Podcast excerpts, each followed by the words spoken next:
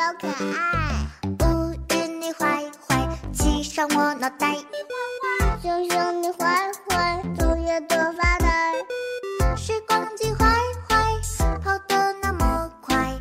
哭鼻子坏坏，永远装不坏。花儿要乖乖，夏日里盛开。早餐要乖乖，面包加牛奶。Hello, guys. Welcome back to Baby Kindergarten Radio Show. This is Teacher Rain. This is Teacher Rebecca. I'm happy to see you again. We have our little friends from Rainbow class who will join with us. Hello, we are the Rebel class.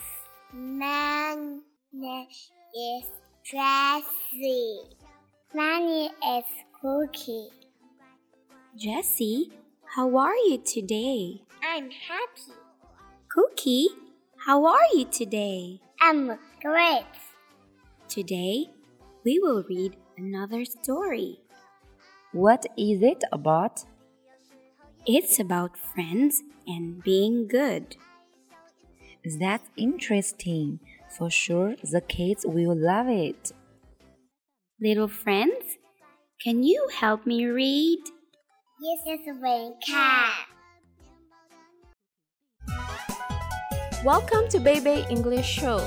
Let's speak English together. 萌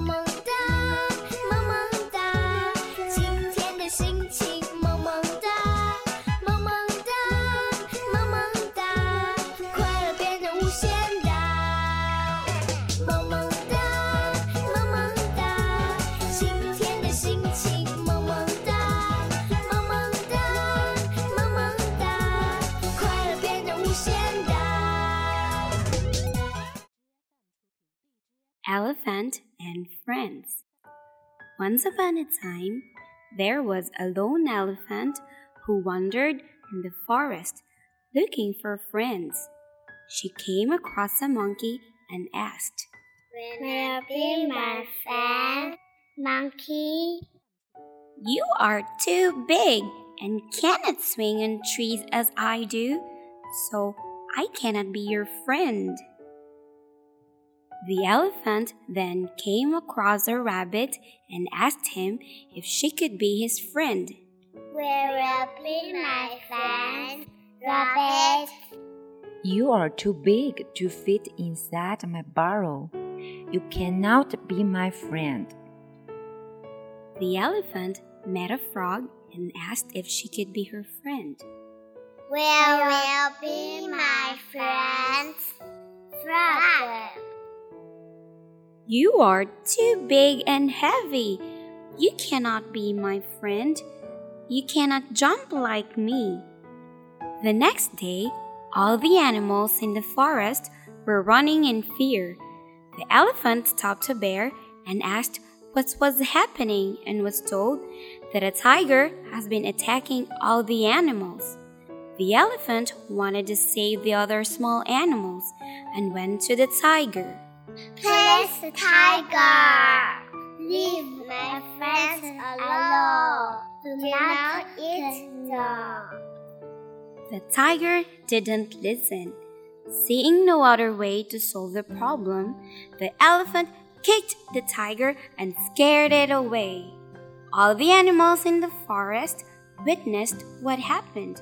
Seeing how the elephant saved their lives, all the animals hugged the elephant and thanked her. Thank you for saving us, elephant. You are just the right size to be our friend. The end. Wow, I like the story. Which animal do you like in the story? I like the elephant. Why do you like the elephant?